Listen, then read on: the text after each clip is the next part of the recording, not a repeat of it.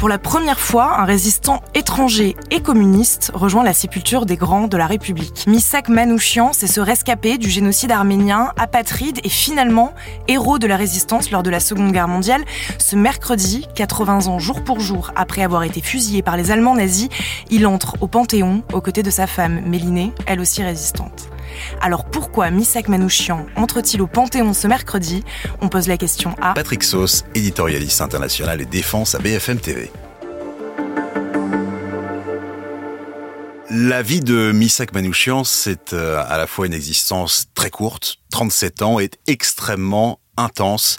C'est quelqu'un qui a perdu ses deux parents lors du génocide arménien par euh, la Turquie, qui a ensuite été recueilli par une famille de Kurdes au Liban, avant d'atterrir en France par le port de Marseille pour venir grossir euh, cette euh, immigration obligatoire. C'est un homme qui à la fois pour des considérations très logistiques, c'est-à-dire que dans les bibliothèques, notamment à Paris, il y faisait chaud, il pouvait être à l'abri, mais aussi par une volonté de s'intégrer le plus possible, il s'est mis à lire énormément d'ouvrages.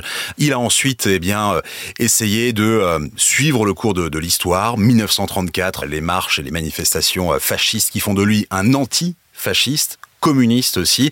Et puis, en accélérant un petit peu, d'abord il demande à plusieurs reprises, deux fois, euh, sa nationalité euh, française. Ça va lui être refusé. Il veut quand même s'engager euh, dans l'armée française en 1939. Le voilà de nouveau mis à l'écart parce qu'il n'est pas français, parce qu'il est communiste aussi.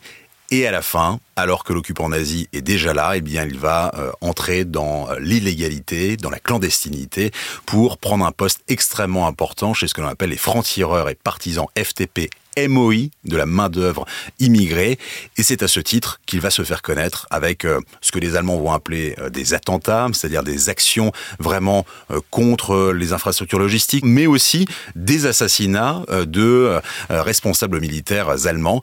Il va finir par être traqué par les Allemands, mais aussi par la police française avant d'être arrêté en novembre 1943 et d'être fusillé sommairement au Mont Valérien le 21 février 1944. Le fait qu'il soit arménien, donc étranger et communiste, c'est un symbole fort pour la France? Oui, c'est un symbole fort. Il faut savoir, pour revenir au Mont Valérien, que sur 1008 euh, fusillés euh, par les nazis, on est à 65 à 70% de résistants communiste. Et il y avait également énormément d'autres nationalités, des Espagnols, des Hongrois, des Polonais, et euh, énormément de Juifs aussi. Et donc il a fallu attendre énormément de temps. D'abord 20 ans pour avoir un premier résistant au Panthéon, c'était Jean Moulin, 1964.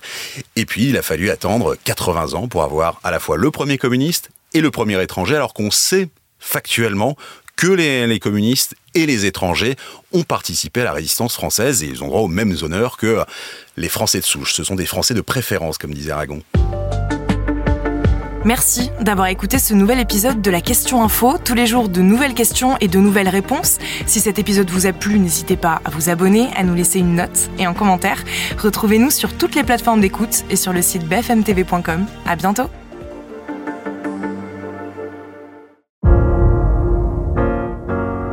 Vous avez aimé écouter la question info?